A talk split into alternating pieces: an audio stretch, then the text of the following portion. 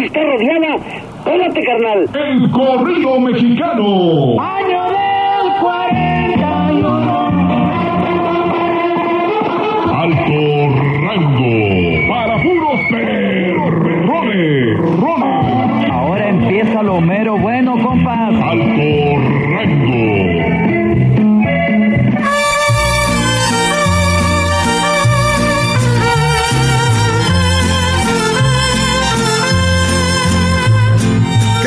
De alto rango? Regresamos aquí a platicar la segunda la segunda parte con mi querido amigo Gustavo Albite acerca del programa de que estuvo muchos años desde el 55, si no mal recuerdo, el programa de Pedro Infante en Radio Sinfonola 1410 AM y a ver Lick ya, había, ya me había contado algunas anécdotas y también dejé este acerca de la presencia de, Pedro y también cómo permeó en todos los estratos sociales, pero usted empezó en cierta forma, después de que, bueno, después de que murió Pedro, eh, a mí me tocó estar con usted lado a lado, hombro con hombro, micrófono a micrófono, en la tumba cada que es el aniversario de Pedro Infante. La primera vez que usted fue, ¿con quién fue? Y se acuerda que fue, fue lo que más le impactó de esta, pues es una verbena, es una gran fiesta en el Panteón Jardín. Bueno, la primera vez que fuimos, este, bueno, me impactó la, la tumba de Pedro Infante, ¿no? Y las que había alrededor, fíjate que por ahí cerquita está la tumba de Jorge Negrete, que no, no la va a ver ni el encargado del panteón. Entonces, este, la verdad que en ese tiempo, cuando nosotros comenzamos a ir, iba muy poquita gente en comparación con la que va eh, ahorita, o la que fue apenas el 15 de abril del 2019, porque en el 2020 no fue nadie Sí, claro.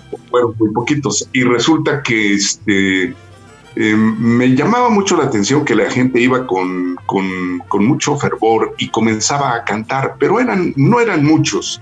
La verdad es que ahí yo creo que la estación sí tuvo una convocatoria para que fuera más gente y no se hacían festivales tampoco.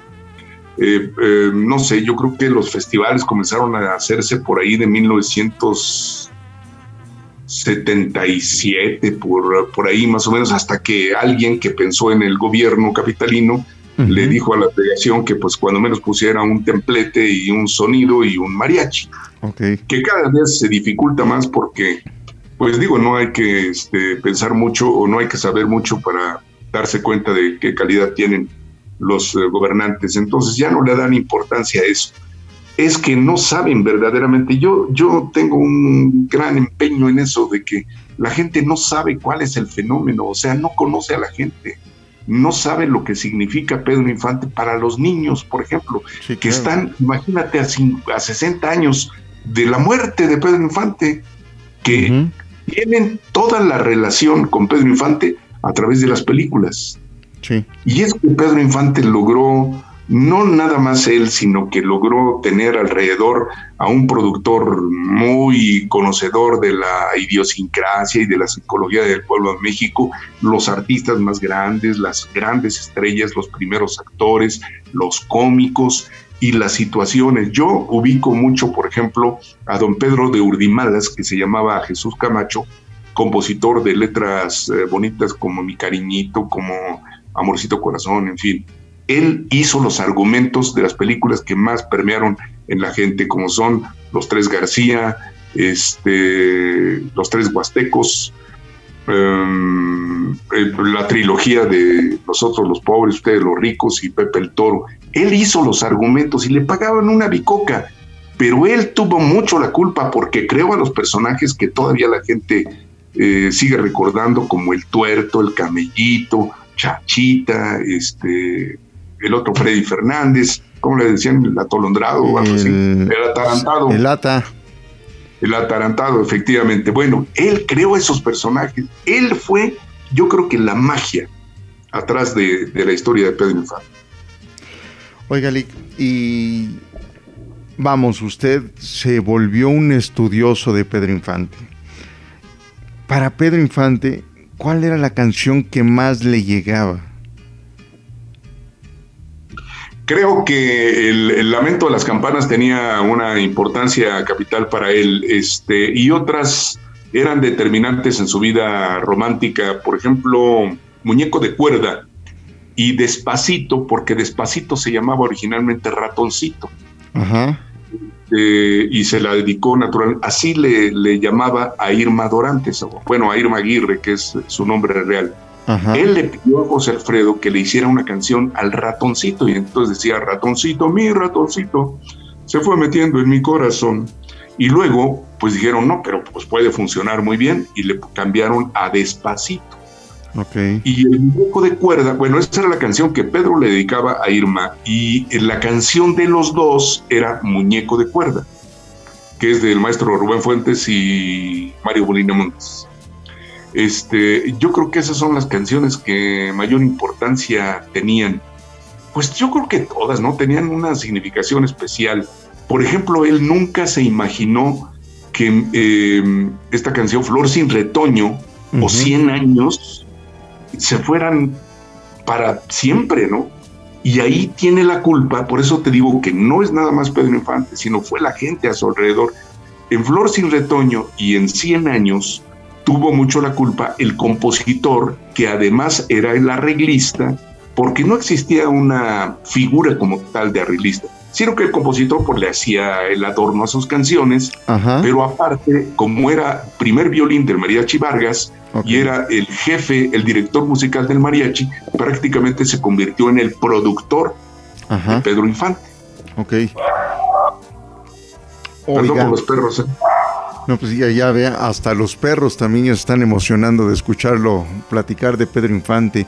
Oiga, y pues bueno, ahorita que ya tocó el tema de, las, de las esposas de, Pedro, y bueno, pues todos sabemos que pues Pedro le, le, gustaba y era asiduo al, al género femenino, ¿no?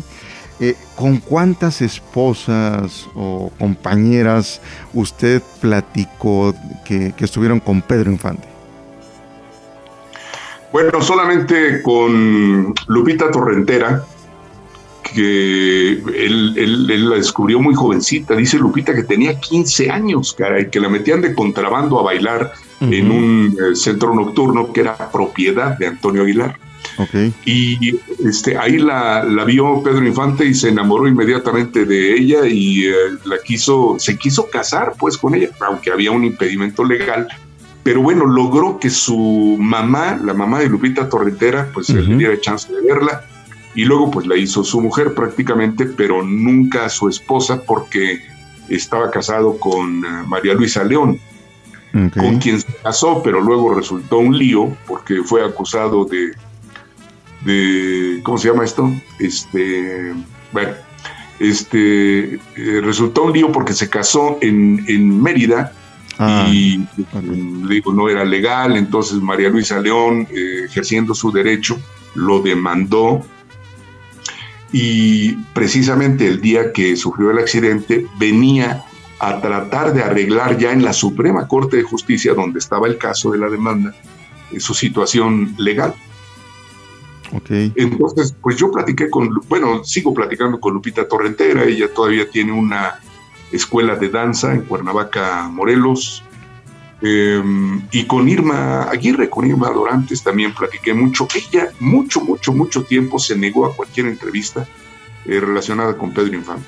Recientemente creo que publicó un libro y luego ya se abrió, y, y eso porque yo era amigo de Irma Infante Aguirre hija de Pedro Infante y, Lupit y Irma Aguirre. Ok. Oiga, y bueno, ya que vamos con los hijos, cada año sale un hijo nuevo, ¿no? Pues salía, salía porque ya cuando no dieron las cuentas, pues ya no se pudo. Pero sí es cierto, no hombre, todo el mundo creaba un hijo de Pedro Infante. Bueno, todavía creo que alguien me dijo, no, es el nieto, bueno, el bisnieto de Pedro Infante. Pero cuando los oyes cantar, no, Pedro Infante volvería a caer en la tumba oyendo a este nieto. No, sí, sí es cierto que cada año surgía un hijo o una hija de Pedro Infante. Pues Hasta Julio Alemán, que era secretario de la ANDA en ese tiempo, Sí. creó una hija de Pedro Infante que pues no tenía que ver absolutamente nada, sino lo usaron, pues como no había pago de derechos ni mucho menos, lo usaron como una legítima arma de mercadotecnia para posicionar a esta mujer. Pero no, pues no, no, no cantaba ni nada. Ok, oh, y ya ve que hasta en Sinfonola había, había un hijo de Pedro Infante, este Luis Pineda. Pero él nomás, nomás heredó la alopecia. Nada más, nada más. Le mandamos un es. saludo a mi querido Luis Pineda. Pues estamos aquí platicando con Gustavo Albite, aquí en alto rango, acerca del programa de Pedro Infante, que duró muchos, muchos, muchos años en la querida Radio Sinfonola. Lick, cuando, vamos, se hicieron infinidad de promociones, este, a mí me tocó estar con usted de cuando hicimos los displays de tamaño natural de Pedro Infante y toda la gente iba y se tomaba y creían que se estaban tomando la fotografía con Pedro Infante. Pero de las promociones que a usted le tocó, alguna que se acuerde que, que, que- que- que la gente se haya puesto loca con todo lo que estaban haciendo. Yo creo que cada promoción tenía una magia especial, por eso te digo que yo creo que uno de los más eh, grandes aprendizajes que yo he obtenido en 53 años que tengo en el micrófono es que la gente no conoce, es decir, los responsables, los gobernantes, eh, los concesionarios de radio, la gente de comunicación, la, la gente especializada en la televisión, el radio, el cine, cualquier cosa, no conoce a fondo el fenómeno. Por eso es un fenómeno, Pedro Infante, porque ha permanecido, compite con las nuevas grabaciones. Imagínate nada más a, a 65 años de la grabación de un tema, este, 1900, eh, 100 años se grabó en 1953, entonces tiene 67 años. Imagínate nada más, esa canción sigue siendo, bueno, la compran cada año porque la marca eh, ahora es WEA, Warner Electric, este, la que tiene eh, la titularidad de los derechos de las grabaciones hechas para Pirles originalmente de Pedro Infante.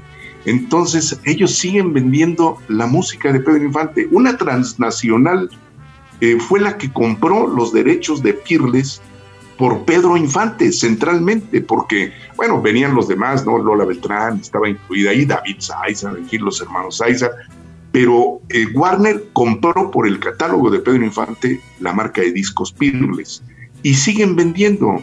Ahorita es más difícil contabilizar, pero por ejemplo, canciones de Pedro Infante también son campeonas en la descarga por internet. O sea, nadie, nadie conoce a fondo ni sabe la penetración que tiene todavía el nombre, los discos, la voz, la figura, el espectro de Pedro Infante. Oiga, entonces, bueno, Wea creo, si no mal recuerdo, corríjame. Entonces, ¿quién, ¿quién ha vendido más discos? ¿Beatles o Pedro Infante? O ahí se van. Bueno, Pirles, imagínate que tuvo la titularidad desde cuarenta y tantos, desde 1947 creo, hasta prácticamente el año 2000, yo creo. Ajá. Entonces, este, pues no era, no había otra posibilidad de obtener una canción de Pedro Infante más que comprando el disco o escuchando la radio. Pero la gente compraba los discos y entonces después de la muerte de Pedro Infante, como ya no había más generación de éxitos, lo que hacía la marca de discos Pirles era recopilaciones o, o hacía así como un batido, ¿no? Ahora quitamos esta de este disco y la ponemos aquí, le ponemos aquí y otra, y en fin, le cambiaban la portada, le ponían un título X y cada año, en ocasión del aniversario de la muerte de Pedro Infante, se volvían a vender extraordinariamente esos discos. Yo creo que, eh, no sé, por ejemplo, acude con Amorcito Corazón a internet, te vas a dar cuenta la cantidad de descarga de éxitos, o pones Pedro Infante en internet y te da miles de sitios o cientos de miles de o noticias o cualquier cosa, ¿no? Pero Pedro Infante sigue siendo de una convocatoria increíble, increíble, de veras, yo estoy impresionado, pero pues aquí, aquí no se puede convencer a nadie porque nadie ha podido, nadie le ha puesto este especial interés, solamente eh, Manuel Camacho, ¿te acuerdas tú de Manuel Camacho que fue... fue regente, ¿no? De la ciudad. Exactamente. Y luego este eh, Salinas se las hizo de, de, de Mulas Pedro y, ay sí, efectivamente, Mulas Pedro, y este, le quitó la posibilidad de ser candidato a la presidencia Sí, cuando sí. murió Colosio. Exacto. Bueno, pues él sí quería hacer un monumento a Pedro Infante. Y a mí me llamaron para reunirme con algunos, este, pues algunos de los eh, funcionarios de entonces era Departamento del Distrito Federal. Y yo les sugerí, porque ellos querían ah, poner a Pedro Infante de pie con el sombrero este, en alto, es decir, el sombrero en la mano, pero hacia, unido Hacia al cielo. arriba. Ujú. Y yo les dije, no tiene que ser algo más urbano, porque las películas que mayor eh, atención tienen para la gente son Amorcito Corazón, A Toda Máquina, Pepe el Toro, esas. Y entonces yo les sugerí lo que hicimos nosotros, ¿te acuerdas del display ese de la motocicleta? Sí, claro.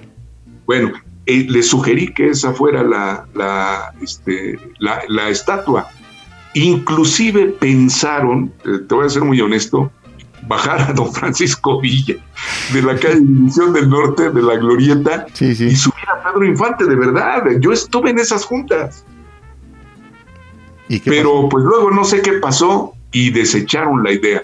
Pero si hubieran anotado un 100, porque eso es lo que quiere la gente.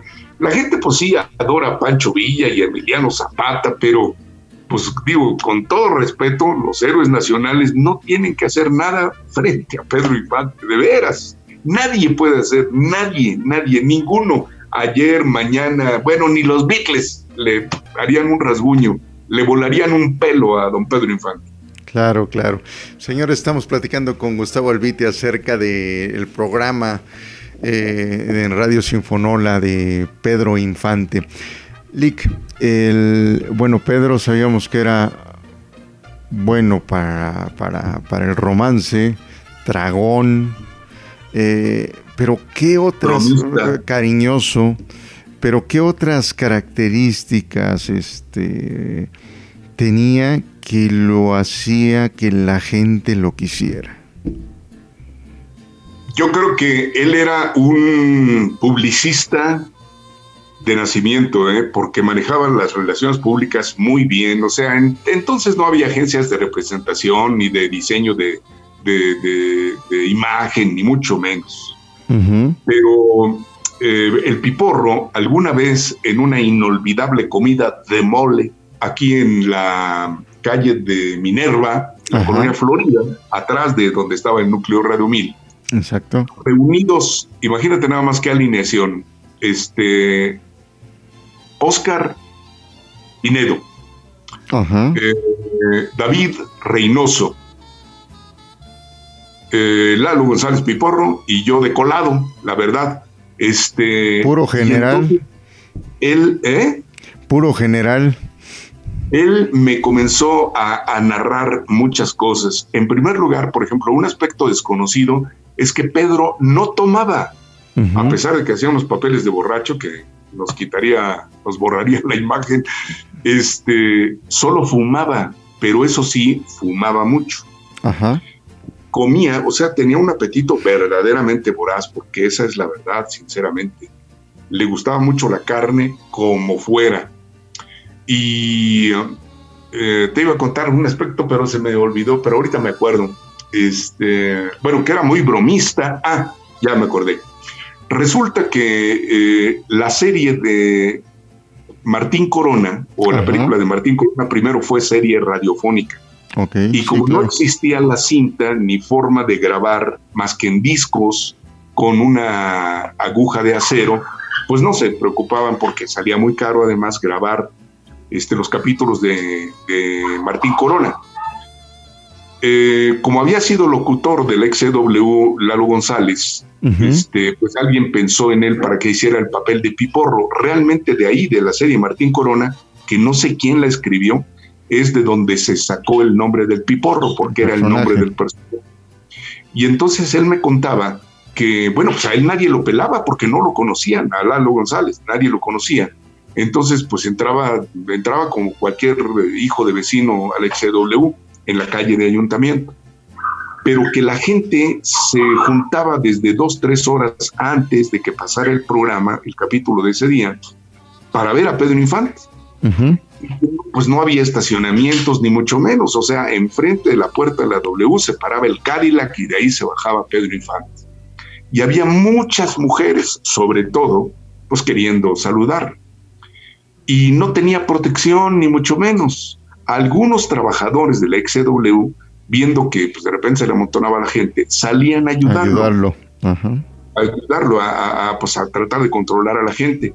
Y pues cuando la gente se abalanza, pues sí, hay codazos y pisotones, y entonces, pues alguna mujer chillaba, gritaba, en fin. Y, este, y Pedro Infante acudía en ese momento, espérense, espérense, espérense, y le iba a consolar, y la abrazaba, y le mesaba el cabello, y todo eso. Y a veces, dice que después de la tercera vez que Pedro Infante se dio cuenta de eso, ya le pidió a los trabajadores, de, la puerta, por ejemplo, del XW, que de repente este, pues empujaran un poquito a la gente, ¿no? Para que él tuviera el pretexto de acercarse y abrazarlos y todo eso. De veras, en serio. Entonces era, era un publicista nato. Y los personajes, yo creo que los personajes, ¿no? Fueron los que le, le, ayudaron. Este, pues Pepe el Toro, si tú te das cuenta, pues, siempre hizo, salvo dos, tres excepciones, este, representaciones de gente humilde, ¿no? Gente del pueblo. Nada más había un antecedente de cine urbano en ese tiempo, que habían sido las eh, películas, por ejemplo, de Agustín Lara, de Perdida, de Te Vendes, Pecadora y esas canciones. Digo, esas canciones que luego se hicieron películas y algunas eh, donde actuaba Fernando Fernández, este, también que tenían que ver con perdida y este, pecadora y amor de la calle y esas cosas. Ese era el único antecedente del cine urbano y una que otra película de Arturo de Córdoba. Pero luego el cine urbano de Adeveras, el impactante, vino con Pedro Infante. Más realista, ¿no? Sí, sí, aunque, aunque nunca los habitantes de, del DF hablaron como hablaba Pepe el Toro. Pues sí, la verdad es que nunca, nunca. Pero bueno, pues, pero hicieron una escuela. A partir de entonces, pues ya más bien comenzaron los pobladores a hablar como Pepe el Toro. Sí, claro. Pero esa es la verdad, en serio, pues sí, sí, el cine era, era la época dorada del cine. Fíjate que inclusive ni Hollywood competía con el cine mexicano. El cine mexicano tuvo una época increíble hasta que empezó Hollywood. Ahí ya pues lo, lo, hicieron a un ladito pero la historia del cine mexicano, la época dorada, como le llaman, no, hombre, fue increíble. Y bueno, Pedro es uno de los pilares, ¿no? Sí, señor, sí, claro, claro. Fíjate que hay estadísticas en la exhibición de películas en televisión. El campeón muy lejos del segundo lugar es Pedro Infante. El segundo es Cantinflas. El tercero es Joaquín Pardavé. El cuarto es Lalo González Piporro. Y de ahí siguen, y de verdad, ¿eh? o sea, son números. Tintán, Resortes, Arturo de Córdoba, Jorge Negrete y los demás. Pero primer lugar, Pedro Infante. Pedro Infante tiene, yo creo que el campeonato en número de exhibiciones y el campeonato en eh, número de de, ¿cómo se llama? De televidentes. Oiga, Lick. Sí, señor. Conoce todas las canciones. ¿Cuál es la que más le gusta a usted de Pedro Infante? Yo sí sé, pero quiero que le diga a todos los demás. ¿Cuál sabes?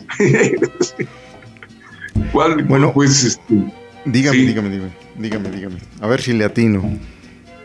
Bueno, a mí, a mí la verdad es que, pues yo creo que según el momento, ¿no? Pero eh, me llaman mucho la atención los arreglos, este, es que es muy difícil eh, seleccionar, hay demasiados éxitos.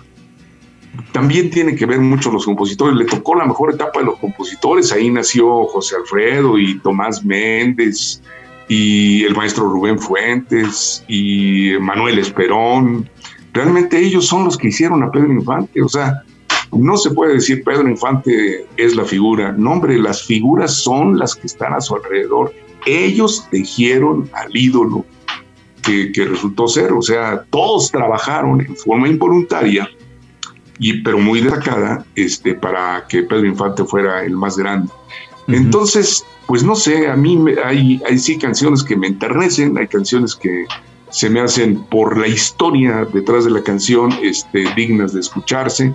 Está el primer bolero ranchero, que se considera el primer bolero ranchero, que es Tienes que pagar, que, y en eso conviene el maestro uh, Rubén Fuentes, que es el autor, junto con Alberto Cervantes, este, conviene en que eh, eh, está considerado como el primer bolero ranchero y yo le digo al maestro Rubén Fuentes, oiga, pero eso es un danzón.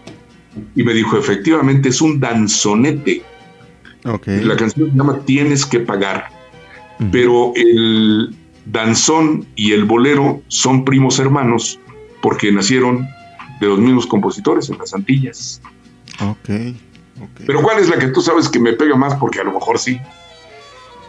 Yo me acuerdo. Es que a lo mejor ya no me acuerdo. Yo, yo, me acuerdo de una, de una anécdota que yo creo que eran como las 2 de la tarde y ya andábamos como perita en dulce y nos fuimos a Garibaldi. Terminamos en el Tenampa y escuché Corazón como 30 veces. No, se llama este, una que dice, corazón, tú dirás lo que hacemos, lo que... Esa, pero se llama... Uh, sí, se, hay una parte que se llama corazón, pero tiene otra palabra. Y es una canción de Chucho Monje, que es el autor de, de México Lindo y Querido, efectivamente, de Sacrificio y todas esas canciones. Sí, se llama, sí, Aguanta Corazón. No, esas con los Aguanta Corazones con los invasores, ¿no? Eh, aguanta Corazón, sí, con los invasores de Nuevo León. Bueno, ahorita me acuerdo, pero sí es la que dice Corazón, tú dirás lo que hacemos, lo que resolvemos.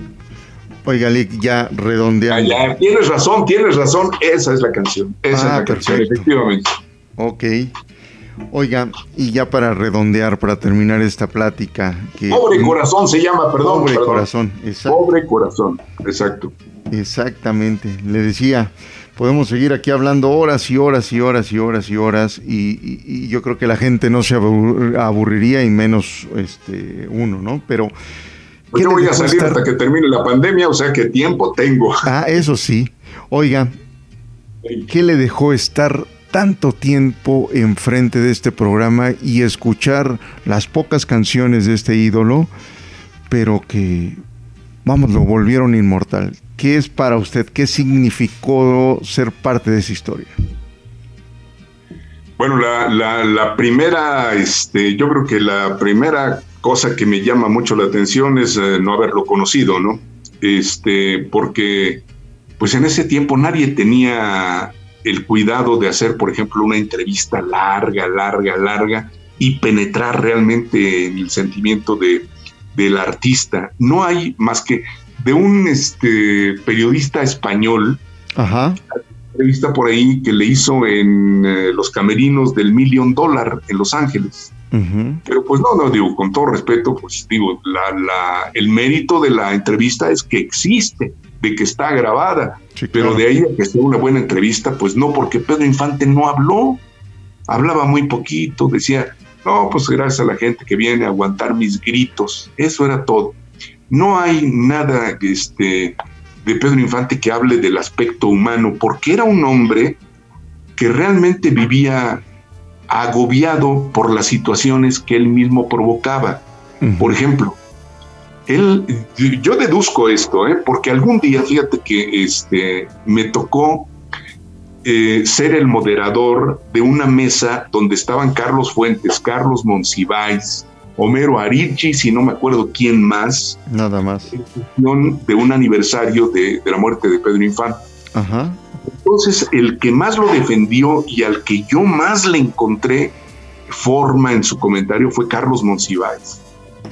Y él decía que era un hombre atormentado por la situación de que pensaba que había sido infiel y traicionero con María Luisa León porque ella fue la que realmente lo impulsó, ella se lo trajo de, de Sinaloa a México y la que lo empujaba todos los días a ir a la XCB y a todos lados.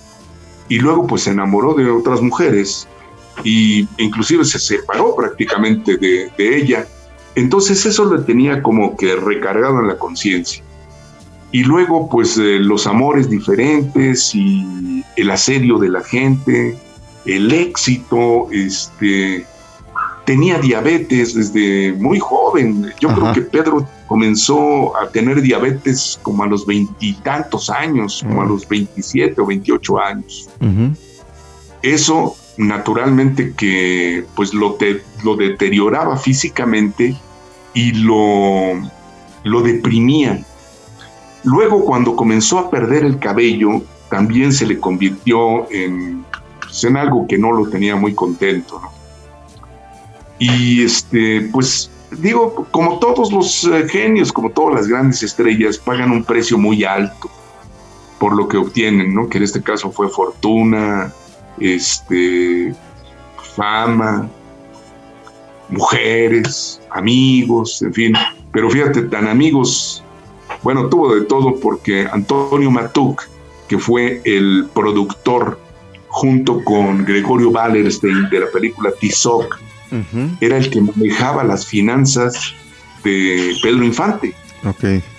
Él era muy confiado y todos convienen en decir que una vez que murió Pedro Infante, pues les hizo de el cuento largo y este y pues no, no nadie supo realmente cuál era la fortuna que había depositado en la confianza de Antonio Matuc Pedro Infante. Entonces, no sé, tiene mil facetas, Pedro.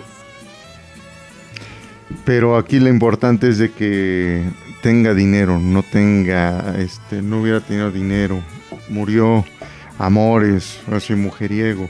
La gente lo sigue queriendo igual y lo sigue reconociendo igual. Al, punto de que pues lo han querido revivir. Por eso el fenómeno ese de Antonio Pedro, ¿no? Que con todo respeto sí se, se parecía mucho, pero no checaban las fechas. Y cuando lo oí cantar dije, no, pues qué va a ser este Pedro Infante, no, hombre, este lo hubieran reprobado en los en los aficionados del XW le hubieran tocado la campana, pero en la cabeza. Exactamente. Porque no, no, no cantaba nada, pero qué extraordinario parecido tenía, ¿eh? Pero no era el original. Ahora sí, como dice, ¿no? El que pega primero, pega dos veces. Pues Lick, Gustavo Albite, muchísimas gracias por esta, esta, esta plática tan rica, tan sabrosa acerca de pues, este programa que dejó huella y que pues la gente, los jóvenes necesitan conocer que no es simplemente el internet o, lo que estamos haciendo ahorita, los podcasts, ¿no? También existían otra, otra manera de, de comunicar y de que los sentimientos sigan, este, seguían expresándose, ¿no? Pero Pedro Infante, o así en disco, en cassette, eh, en digital, va a seguir siendo y va a seguir sonando y va a seguir queriendo la gente escuchar a Pedro Infante. Muchísimas gracias. No, al contrario, mi querido Nacho, muchísimas gracias y este, pues me siento muy honrado que me hayas incluido en alto rango. No, no, no, pues usted es el padrino, con esto estamos arrancando, muchísimas gracias. Gracias a ti, Nacho. Señores, Nacho Becerra, alto rango, esperen la siguiente entrega. Muchas gracias. Las historias de alto rango en Radio Sin ¡Mi comandante! ¡Mi comandante! ¡Ayúdame a revisar a este hombre! ¡Para mí que trae algo en las bolsas! Lo más perro